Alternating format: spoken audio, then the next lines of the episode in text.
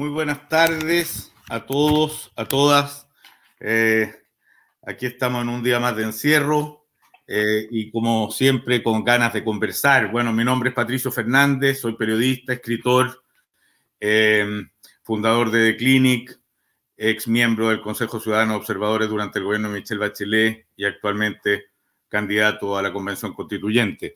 Y, y aquí tenemos en este espacio lo que nos ha, lo que nos ha motivado es eh, conversar, que quizás sea la, la principal, eh, el principal motor de un proceso constituyente, conversar para buscar respuestas conjuntas eh, con gente que nos interesa, que nos puede abrir horizontes, en fin. Y en el último tiempo, la, el mundo militar ha estado especialmente en la noticia, desde por las malversaciones de fondos, de, de todo lo que fue el caso Milico Gate en adelante, y la persona con la que vamos a conversar tiene mucho que contar al respecto. El caso espionaje, los espionajes que se han sabido de periodistas, de Mauricio Weibel, eh, también de Pascal Bonnefoy, de eh, eh, Santiago Pablo y nuestro mismo invitado también, que algo tendrá que contarnos. La declaración, las declaraciones de los militares a propósito de la, de la estatua de Baquedano, y ahora recién, ni más ni menos que reclamos por un programa humorístico en la red, eh, pasando por alto y además apoyado por el ministro de Defensa en el colmo del absurdo, pasando por alto lo que quizás sea una de las de los grandes núcleos y centros de la democracia, que es la libertad de expresión y la capacidad del humor, además. ¿ah? Eh, que de eso algo, algo tendría que contar yo, pero lo vamos a dejar para después. Nuestro invitado hoy día es Rafael Harve, capitán en retiro eh, del ejército, abogado, él estuvo en Haití también en, en, la representación de las Naciones Unidas y actualmente es candidato a constituyente por el Distrito 11. Rafael, un mega gusto tenerte acá para conversar hoy día. Gracias, Patricio, por, la información, eh, por la invitación también y la, y la presentación que hiciste recién y, y también con ganas de conversar, por supuesto. Oye, Rafael, tengo montones de preguntas que hacerte, pero, pero partamos para los que no te conocen, partamos por lo que ha sido, em, lo que fue el final de tu historia en el ejército, para decirlo así. Eh, tú el 2015 denunciaste unos cobros indebidos por unas indumentarias militares, algunos conscriptos de escasos recursos, y desde ahí empezó un cierto infierno para ti, un cierto infiernillo, digamos, un caso que em, te procesaron por sedición, fuiste detenido, el 2019 la fiscalía te, condenó a cinco años de cárcel, después esto fue revocado. Eh, a ver, para comenzar yo te pediría, cuéntanos, cuéntanos tú brevemente este, este recorrido que te, ha tocado eh, eh, transitar y en qué está el caso, finalmente en qué terminó, porque lo, bueno, lo tuyo termina con el ministro Espina llamándote a retiro, digamos. Sí, Sí, bueno, esa es una buena síntesis la, la que hiciste tú. Eh, y aquí principalmente, o, realmente en, resumen, yo no tenía ningún problema hasta el año 2015. Había estado en Bosnia, en Haití, siempre en lista 1, eh, lista 1 de clasificación muy bueno. Y la verdad es que ahí eh, llega el año 2015, me topo con un cobro miserable a soldados con de escasos recursos, que son los que hacen el servicio militar le estaban cobrando 3 mil pesos por elementos de abrigo. Uno, uno dirá, es que el ejército no tiene plata, bueno, pero no puede cobrarle a, los, a los soldados con Cristo. Y sí tiene recursos. Paralelo a este cobro, para hacer un, eh, unos antecedentes de contexto, paralelo a este cobro estaba el, el mismo general Oviedo, el mismo 2015 eh, gastaba 100 mil pesos en chocolates para eventuales visitas en su casa de representación, ¿no? con dinero de todos los chilenos. Entonces sí hay dinero. Y eso lo, lo representé al mando, lo hice presente eh, de buena forma, con un escrito, y eso significó el concepto de, de, lo que yo he hablado de la corrupción institucionalizada y la defensa corporativa de la misma. Y eso quiere decir que está el concepto de decir, pero ¿cómo este oficial está denunciando a su superior? O sea, ¿cómo se le ocurre ser tan descriteriado y desleal? Cuando la lealtad uno no la tiene con el mando superior, la tiene que tener con la ciudadanía, con las leyes, con la constitución. Eh, y, si no, preguntémosle a los que están en Punta Peuco, cómo le fue con la lealtad con su mando de turno, y no con la constitución y las leyes. Bueno, y eso significó una persecución, pero voraz, digamos, feroz, feroz. Eh, eh, ni siquiera contó aquí que yo era, incluso yo tengo una medalla única, no la tiene nadie más, a la mayor tradición militar del ejército. Cinco generaciones, todos seguidos, todos generales, pero ninguno cuestionado por hechos de corrupción. Tú eres de familia militar, tú, tus padres, tu familia ha vivido en este mundo desde siempre, digamos, o desde que tienes memoria. Desde la guerra del Pacífico y mi tatarabuelo también hacia abajo, todos generales, todos artilleros, un ex comandante en jefe en 1950, 1952 con Gabriel González Videla. Y, pero lamentablemente, para mí, ninguno ha estado involucrado en hechos de corrupción, ni menos en violaciones de derechos humanos. Y lo digo lamentablemente de manera irónica, Patricio, porque todos los que son parientes de los que están en Punta Peuco son considerados pseudo héroes. Entonces se les trata muy bien, digamos, ¿no? ¿Todavía esa, esa cultura tú la ves? Todavía. ¿Sí? Hasta, el día de hoy, y va a seguir, digamos. A ver, los nietos del Mamo Contreras acaban de salir de la Academia de Guerra. Eh, los hijos del coronel Lauriani están en tremendas posiciones, en tremendos puestos. Y así les van haciendo su, su, carrera mucho más fácil y de manera muy, muy tangencial. A todos, digamos, todos. A ver, déjame preguntártelo así. Eh, tú que conoces entonces tan de adentro la cultura militar. Primero, ¿cómo la, cómo la describirías? Porque me imagino que a esta altura, cuando tomas como una distancia, debe ser como un cura que deja de estar en la iglesia también. O sea, se empiezan a ver las cosas con perspectiva. ¿Cómo describirías esa cultura militar? Y después lleguemos a saber si es que todavía tú percibes adentro del ejército una gran lealtad y orgullo con la obra de la dictadura pinochetista. Pero, pero partamos la cultura militar. Bueno, es una, cultura eh, tremendamente eh, ligada, por supuesto, a, Pinochet. Eh, segundo, lo que aplica mucho y existe, y es una realidad, es la obediencia absoluta. Absoluta. No existe espacio alguno a la obediencia reflexiva que trataron de instaurar en algún minuto por ahí el general Cheire y el presidente Lago. Olvídense de eso, no, no existe no hay espacio a eso. Es la obediencia absoluta. Eh, una, una cultura de, poca preparación también, incluso de los oficiales, eh, de poca preparación en, cuanto a lo legal, eh, lo jurídico, incluso de historia también, de todo tipo de, preparación cultural. Y, eso, y bueno, y de, clases también, digamos, la separación de oficiales, suboficiales y, y el maltrato o trato poco diferente con soldados. Cuéntame eso que me interesa mucho porque me parece bien insólito que, que avanzado el siglo XXI sigan existiendo desde la entrada como categorías sociales al interior del ejército. ¿Cómo funciona eso? Bueno, el ejército no es más que la, que la representación de la sociedad en sí, ¿no? Eh, y eso se da, se da cuenta o, o se puede ver en los oficiales, son los que mandan el ejército, por supuesto, los suboficiales formados en Maipú, los oficiales en Las Condes y, los soldados conscriptos que van a hacer el servicio militar. Ahora, puede ser, está bien, yo creo que está bien la, separación, lo que no puede haber es desigualdad.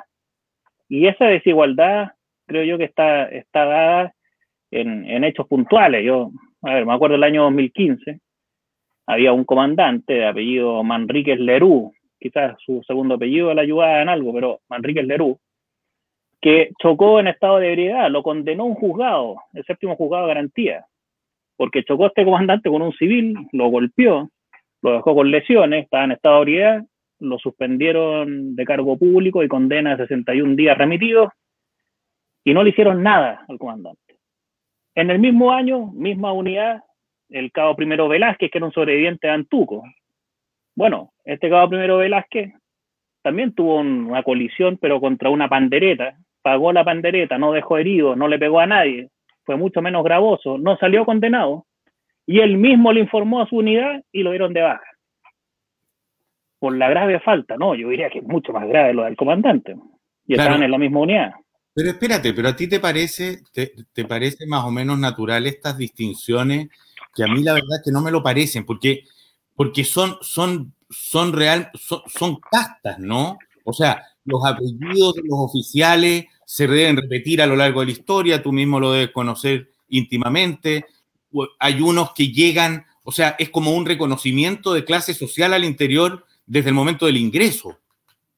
Sí, sí, claro, algo, algo hay de eso. Ahora, eh, es muy difícil poder sortear esa, esa distinción. Ahora sí, ha habido una evolución en el tiempo. Yo tenía muchos, muchos compañeros de la escuela militar, el año 97, eh, que eran hijos de suboficiales, pero muchos, digamos, de, los 150 han sido unos 40. O sea, estaban, digamos, a lo menos eh, evolucionando y escalando en, en, lo social sin ningún problema. Y hoy día son muchos más, digamos, los hijos de, de suboficiales que aspiran a ser oficiales. Oye, Rafael. Para el otro, perdona. Ah, no, tú has preguntado sobre qué pasó con el proceso de sedición. Sí, a ver. Eh, a todo esto, el proceso de sedición que intentaron condenarme a 10 años de cárcel, tú, tú, tenías por ahí un dato de 5 años, no, 10 años efectivos. Intentaron condenarme a 10 años efectivos. ¿Y por qué? Porque la sedición, según el Código Penal, yo sé que tú estudiaste Derecho también, según el Código de Justicia Militar, dice que es instar al desorden al personal a cargo de uno. Yo no insté el desorden, yo le dije a los soldados con que podían denunciar el cobro que se les hizo, pero el fiscal militar enloqueció y, dijo, bueno, eh, esto es desorden. Dentro de su concepto era desorden que ellos pudieran denunciar, que ejercer un derecho. Yo le dije, mire, eh, desorden es que yo le hubiese dicho, vayan afuera a la moneda a protestar con pancartas, pero no que vengan a denunciar un juzgado militar, institucional. Bueno, y en eso eh, se me ha tenido por estos seis años tratado como culpable. De hecho, desde septiembre del 2015, cuando me tuvieron tres semanas en prisión preventiva, que, fue una muy mala experiencia, por supuesto. Todos los que han estado en algún tipo de, prisión preventiva pueden dar, cuenta de lo traumático que es. Eh, tienen en mi hoja antecedentes del registro civil, dice condenado por sedición con Arial 36. Bueno, cuando me absolvió la Corte Suprema el año pasado, en octubre, 19 de octubre del año pasado, el expediente, que es sistema penal antiguo, por ende el expediente era así, unos 1800 hojas, lo enviaron al juzgado militar. Y en el trayecto de la Corte Suprema a Estación Central, donde está el juzgado militar, en, en, el trayecto en el camión de correo de Chile, lo asaltaron. Nunca asaltan los correos de Chile, me decía la encargada de la oficina. Nunca lo asaltan. Pero ahora no sé, no sabemos qué pasó y se robaron solo su expediente.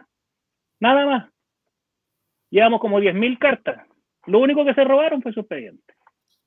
Oye, Rafael, eso ya, esto me resulta muy interesante porque al interior del ejército, tú, a ti te parece entonces creíble que hay de alguna, se producen de pronto organizaciones hijas de, la, hijas de estas lealtades malentendidas que, que, que funcionan fuera de la ley y que se permiten, digamos, acciones de este tipo. Después vamos a hablar de los espionajes, ¿ah? de, los espionajes telefónicos. Pero eh, antes de que empezáramos esta conversación, yo te, contaba también que cuando yo estaba director del The Clinic y Mauricio Weibel hizo la investigación del Milico Gate, nos entraron a robar. Ese, ese tipo de, de situaciones te resultan creíbles, eh, te las imaginas cómo se, cómo se producen adentro esas organizaciones? ¿Cómo nos lo contarías? Mira, Patricio, hasta, hasta este año, yo creo que hasta el año pasado, no, no quizás el 2019, cuando subimos de este espionaje, hasta ahí no lo habría creído. Mis mi abogados me decían en el 2017, antes que supiéramos, me decían que ellos sí creían que, estaba siendo interceptado, intervenido, investigado. Yo decía, no, no creo, no creo que sea yo un objetivo, un objetivo, digamos, apetecible para la inteligencia militar, y así era. Entonces, claro, hasta antes de eso yo no creía en estas teorías extrañas ni conspirativas, pero por supuesto que ahora ya tenemos cuenta de que sí, de que sí existen, sí hay. Y sí creo que, que al The Clinic se tienen que haber metido agentes del ejército. Acuérdate, Pato, el 2005, eh, en, en, el consulado argentino en Punta Arenas. Oiga, ese es otro tema también, esa otra arista, Pato, la ineficiencia de nuestra inteligencia militar. Se le quedó el canal de identidad a un agente. Y por eso se dieron cuenta, y terminó renunciando un general, listo, está bien. Pero la ineficiencia es extrema, extrema, es preocupante, como nuestros vecinos están pendientes siempre de esto. Así que... ¿Hay una inteligencia militar abocada a, temas internos chilenos? O sea, no dedicada a investigar afuera. Eh, bueno, ya con esto vamos a llegar al espionaje telefónico, pero ¿existe institucionalmente una inteligencia militar a cargo de problemas, de situaciones internas del país? Sí, claro. Yo el año, el año 2016, un sargento que trabaja en la Dirección de Inteligencia, me dijo, mire, mi capitán, a usted lo tienen en el mismo nivel que algunos diputados, me dijo, entre esos Hugo Gutiérrez, que yo ni, conozco, ni conozco a Hugo Gutiérrez, no lo conocía. Eh, cuando uno baja a los subterráneos ahí de, las oficinas de inteligencia que están eh, en el centro, bueno, me dijo, ahí uno baja y tienen todos unos archivos y sus oficiales contratados y recontratados en retiro, viendo todas las redes sociales e investigando el sistema interno, completo. Completo, entre esos diputados y, y bueno, también, y esto va a salir después, Patricio, para, adelantártelo, lo que da cuenta también la carpeta investigativa. Yo no puedo dar tanto detalle, pero sí adelanto que también espiaron a abogados de causas de derechos humanos que están, por supuesto, a punto de llevar a la cárcel a próximos internos de Punta Peuco y hay investigados también, espiados. Entonces, esto es mucho más grande de lo que, de lo que se puede imaginar la gente. Ya, esto, esto me, me, lleva a preguntarte lo siguiente, porque la Constitución del 80 dice en su artículo 101 que las Fuerzas Armadas existen para la defensa de la patria y son esenciales para la seguridad nacional. ¿Qué, qué, qué te enseñan a ti por seguridad nacional? ¿Y qué ¿Qué tenemos que entender aquí? Porque esto va a ser un asunto de discusión constituyente, yo creo, importante. Mira, excelente pregunta, Patricio.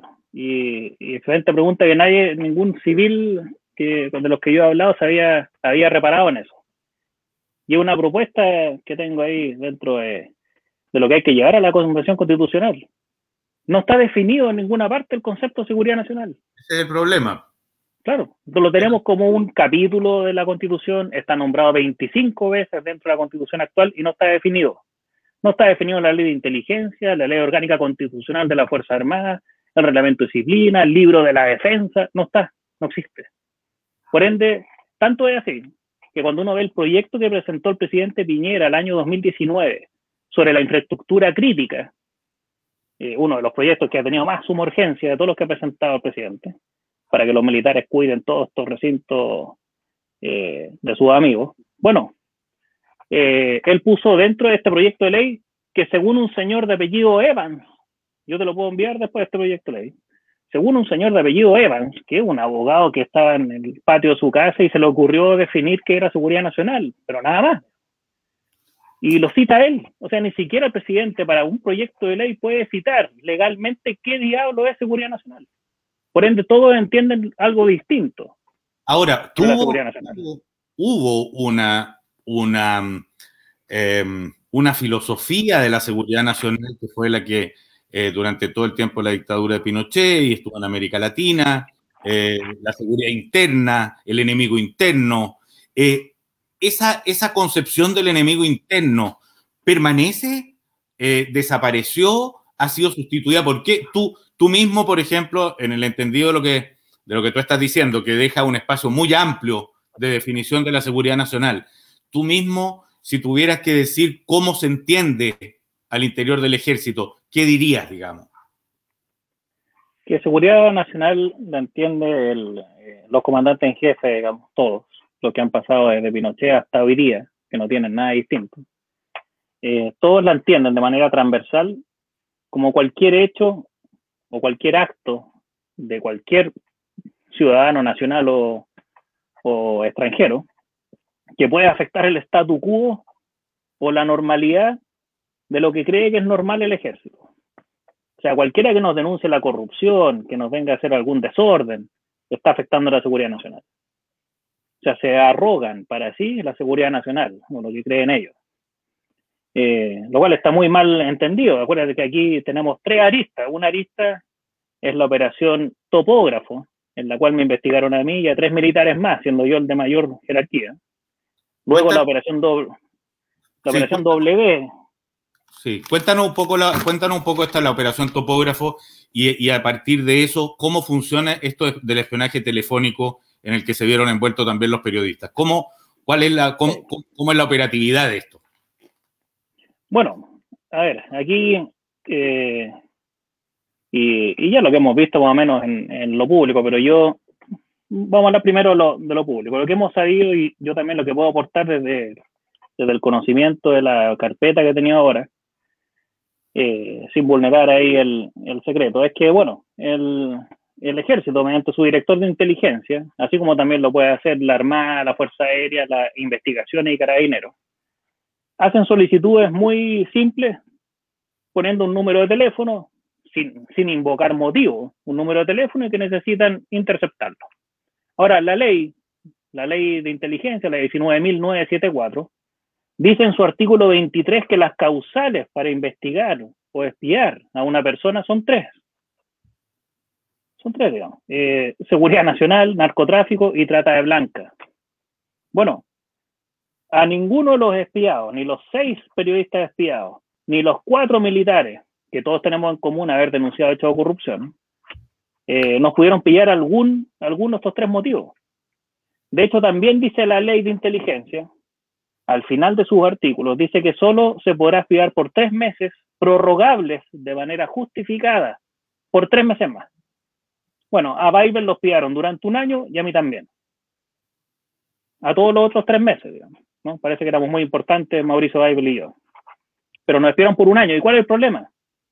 Que sí se engañó a la Corte, porque yo he visto algunos opinólogos en distintos programas y en redes sociales opinólogos de jerarquía más o menos importante, un ex director de inteligencia de la Armada, por ejemplo, un payaso que apareció en el Mercurio hace poco, un veterano ahí, decía, no, es que según se habría informado serían eh, interceptaciones ilegales. No, no, no, no según se habría informado, son ilegales. Le cambiaron el nombre a Mauricio Weibel, le pusieron ahí, no, que queríamos investigar a una agente extranjera. O sea, encima le cambiaron el género.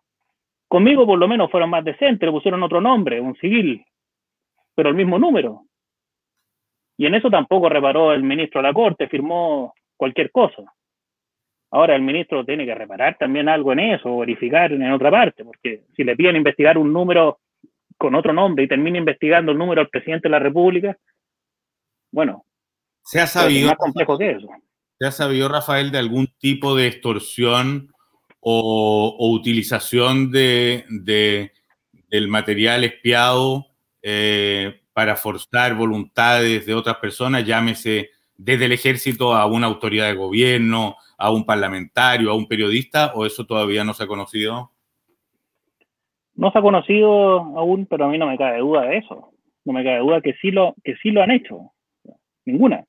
Ahora, gracias a Dios, gracias a nuestras acciones, a ninguno de esos seis periodistas investigados ni los cuatro militares nos pudieron sacar algo porque incluso si nosotros hubiésemos tenido algún indicio de delito de cualquier tipo, hay un concepto dentro de la ley que dice la inteligencia residual. Por ejemplo, si me dicen vinculado con tráfico de armas, que no tiene que ver con ninguna de las tres causales, el ejército habría tenido que informar a investigaciones o carabineros sobre los otros ilícitos que está cometiendo Harvey. Y bueno, y ninguno de los casos que en los que fuimos espiados estábamos en una hipótesis de esa.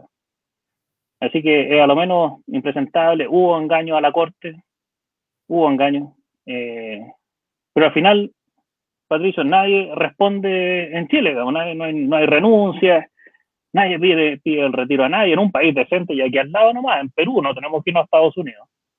En Perú estaría de baja el ministro de Defensa, el comandante en jefe y el director de inteligencia. Bueno, acá lo, lo último que hemos sabido, estoy relacionándolo también con los casos tuyos, tanto el ministro Espina como como el ministro Procuriza, ¿cuánto se llama? Procurica, eh, termina siempre dándole la razón, son como voceros defensores del ejército, ¿no? Sí, yo creo que tienen un temor a que se les sepa algo, a que ellos sean espiados. Bueno, un temor legítimo, lo que no es legítimo es la actitud, pero tienen un temor y por ende tienen mucho que ocultar y que el ejército les reflote algo. Acuérdate de los dos diputados que eh, que fueron muy incisivos en el Milico Gate cuando con Fuente Alba, apenas asumió Oviedo. Estamos hablando de cerca del año 2015, por ahí. Los más incisivos fueron el diputado Piloski y el diputado Ricardo Rincón, con el Milico Gate. Muy duro.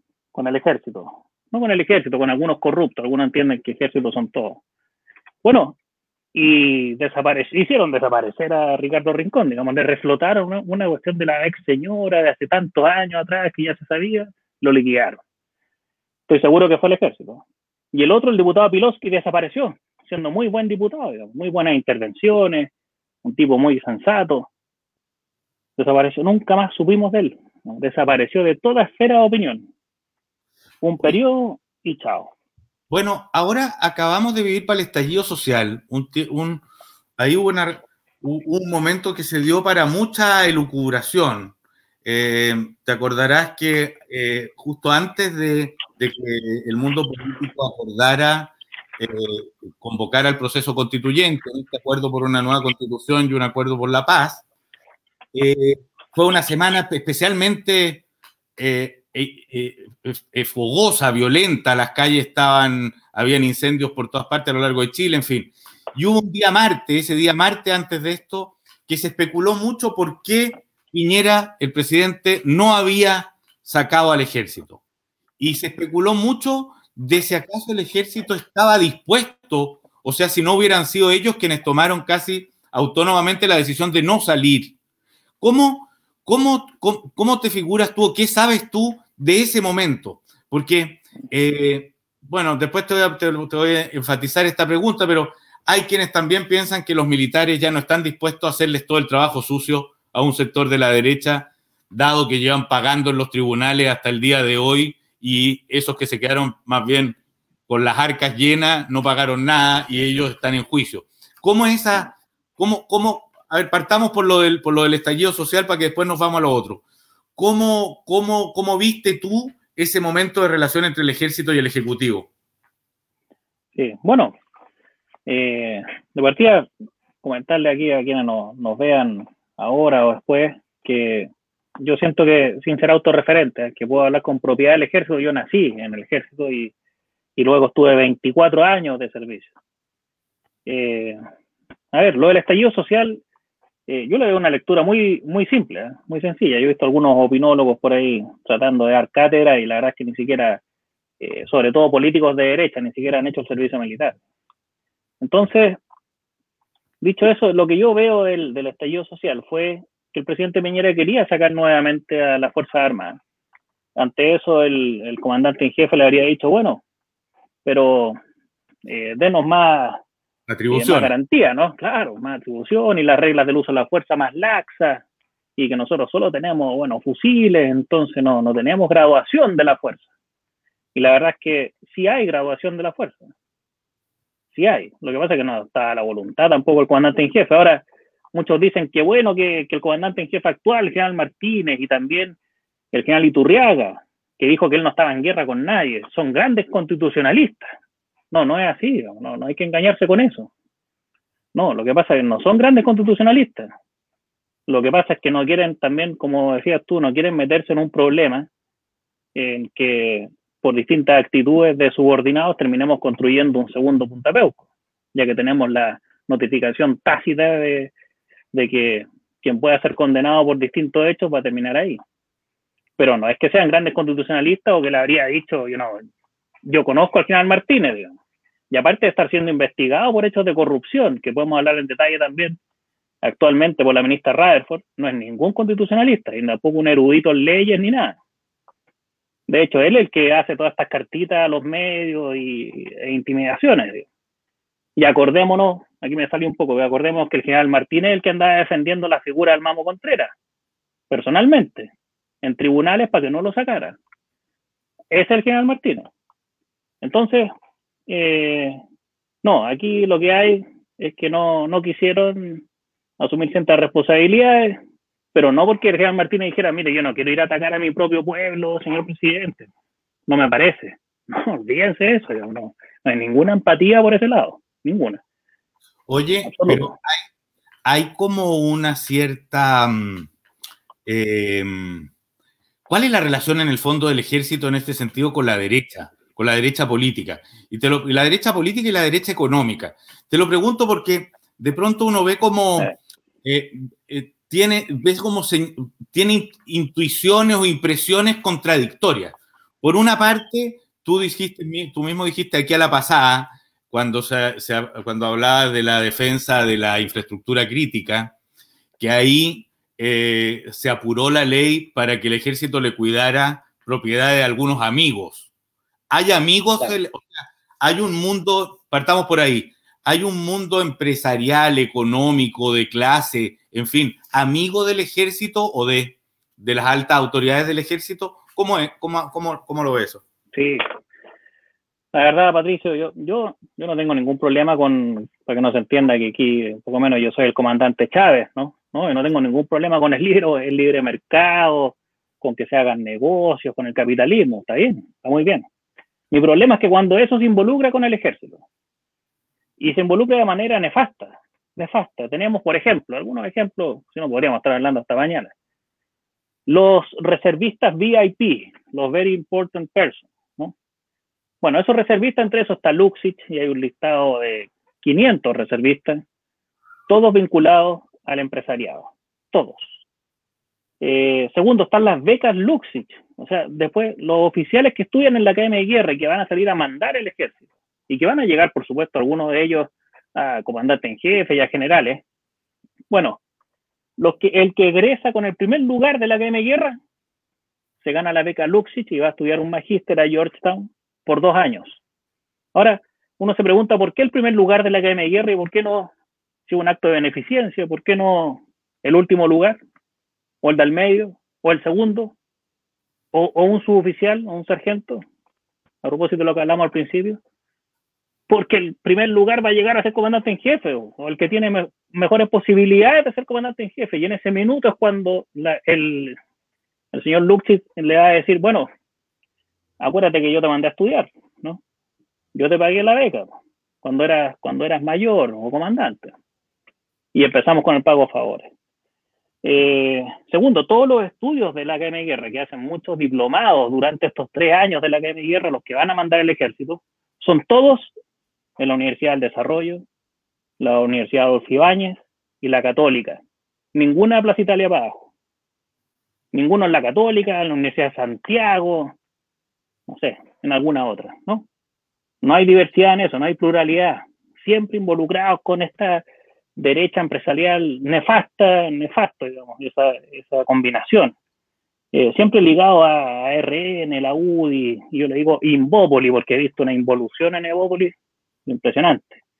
Y acordémonos de los, esto pasó, pasó un poco desapercibido, que estaba en el estallido social, pero hubo una noticia que más encima nos hackearon los correos, no sé si te acuerdas tú, hackearon los correos del director de inteligencia, o sea, más nefasto todavía, más, más ineficiente. Y dentro de esos correos hackeados estaban correos del general Oviedo consiguiendo, consiguiendo tarjetas para el Club de Leones de Santiago para los generales, ¿no? Solo para los generales, había tarjetas de acceso y membresía. Eh, también unas tarjetas de regalo del Banco de Chile, esto pasó, insisto, desapercibido, porque estábamos en otra, en otra situación mucho más compleja, pero está, está todavía en las redes y en los noticiarios. Entonces, es una, una relación nefasta, ¿no? No puede, no puede existir. Oye, Rafael, pero, es raro una cosa, porque por un lado está esto que cuentas tú, y por otro, más bien esto va a la pregunta. ¿No hay una sensación de un cierto resentimiento en el ejército al mismo tiempo con ese mundo de la derecha que los dejó votados, entre comillas, o que los entregó a los tribunales mientras ellos eh, seguían, digamos, impunes, eh, y que algo de esto estaría también en, en las decisiones, como lo que tú también dabas a entender, de decir, bueno, ¿por qué se va a querer ir a meter en un lío en la, para defender al gobierno de Piñera, por ejemplo, un militar a riesgo de ser el condenado cuando el otro no paga nada? ¿No hay algo también de eso? Porque todavía entiendo que son, son varios cientos los militares que están todavía con, juicios pendientes en los tribunales de justicia, ¿no? Creo que son como mil, ¿no? Exacto. Claro, ya, ya hay cerca de 160 en Punta Peuco, más unos 120 en Colina 1 y más todos los que están esperando un espacio en algunas de esas dos partes. Pero yo no veo, yo no veo el resentimiento, no, no existe, digamos. No, no. el compromiso sigue en pie sigue en pie, vigente, totalmente, totalmente. porque aunque quizás no estén tan convencidos, están mucho más convencidos de, eh, de estar cercanos a, a la centro izquierda, mucho más convencidos. Entonces, lamentablemente sigue esa, esa división, ese mal entendimiento, porque yo pienso más o menos en la línea de la hipótesis que, que das tú, yo también sería alguien que cuestionaría seguir vinculado a la, a la centro derecha, que fue también tan nefasta en, en nuestros tiempos de crisis durante los 70. Así que eh, yo tampoco me vincularía a ellos, ni a la otra parte también, tampoco. ¿Qué te llevó a ti, Rafael, a meterte aquí de candidato a la convención constituyente? Mira, primero, eh, un, militar, digamos, no, nos acostumbran a no, a no meternos en política, no, nos interesa, digamos, los, militares trabajan dentro de lo suyo, excepto los, los 40 generales, digamos, pero el resto trabajan lo suyo y no se meten nada más.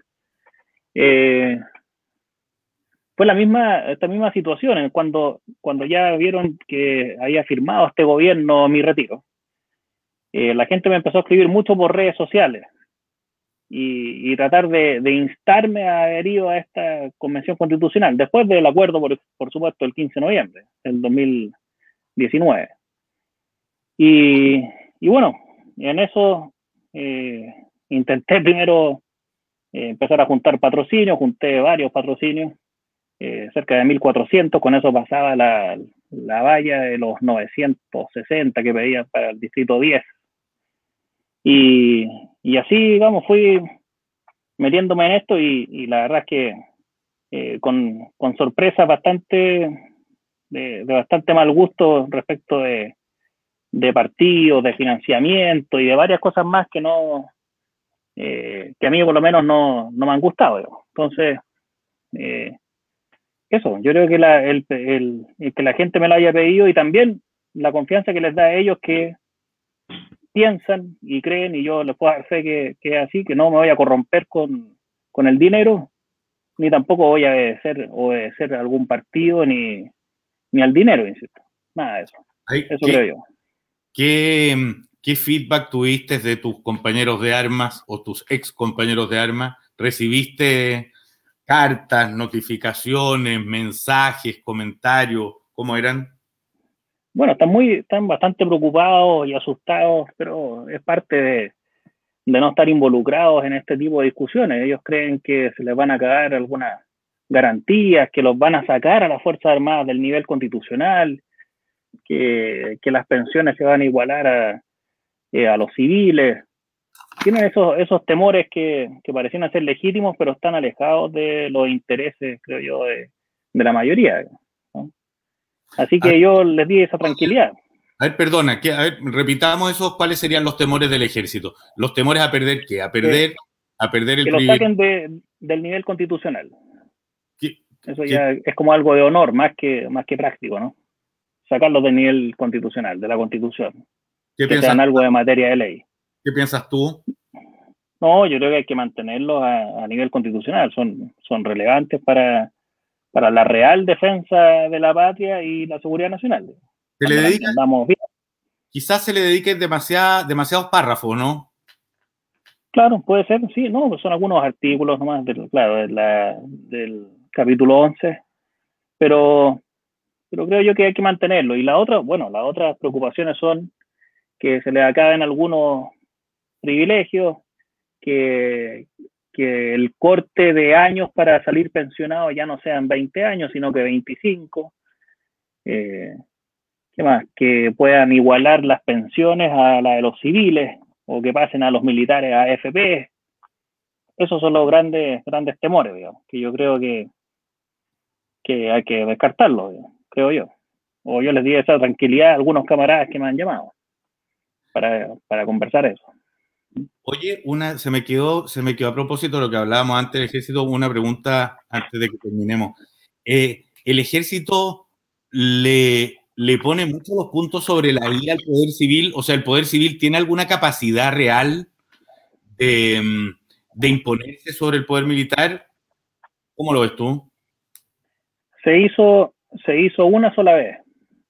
Y en mi caso, el año 2017, el 29 de noviembre del 2017, luego de dos años en que el general Oviedo insistió en mi retiro, la presidenta Bachelet, mediante el ministro Gómez, denegaron el retiro por escrito, es decir, en un oficio del 29 de noviembre del 2017 que lo tengo. Y le deniegan por primera vez en la historia, en 210 años, una propuesta de retiro de un comandante en jefe. Eh, el ministro Gómez en la época habló con mi abogado y le dijo, mira, mientras esté la presidenta Bachelet y yo, Harvey no se va a ir a retiro porque es denunciante de corrupción. Ahora, ¿qué pase después de las elecciones y con otro gobierno? No sabemos. Bueno, ya sabemos qué pasó. El ministro Espina, por supuesto, firmó mi retiro siendo denunciante de corrupción.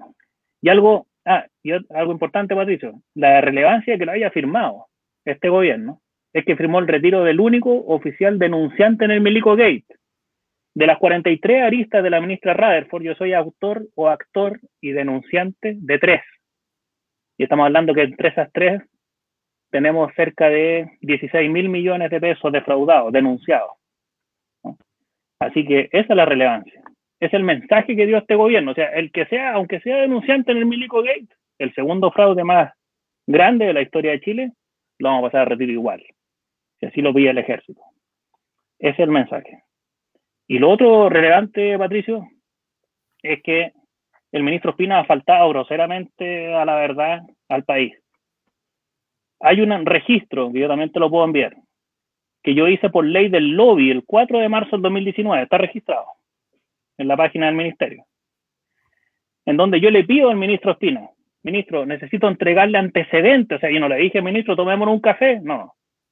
Antecedentes de espionaje, de transcripción de llamadas, de interceptación de comunicaciones a denunciantes de corrupción, en coordinación con la inteligencia del comandante en jefe actual, eso es lo que yo quería informar al ministro y entregar antecedentes. Acuérdate que la noticia de, haber sabido de este espionaje salió el 10 de agosto del 2019, con la BioBio y la tercera. Los dos lo sacaron el mismo día. O sea, yo seis meses antes, por escrito, por ley del lobby, le pedí audiencia al ministro Espina para informarle sobre eso, que salió seis meses después y todos, y se escandalizó, él no sabía. Mentira, sí sabía. Y me denegó por escrito la audiencia porque tiene que haber entendido que estar participando de los cócteles en marzo era más importante que atender una denuncia gravísima de un oficial.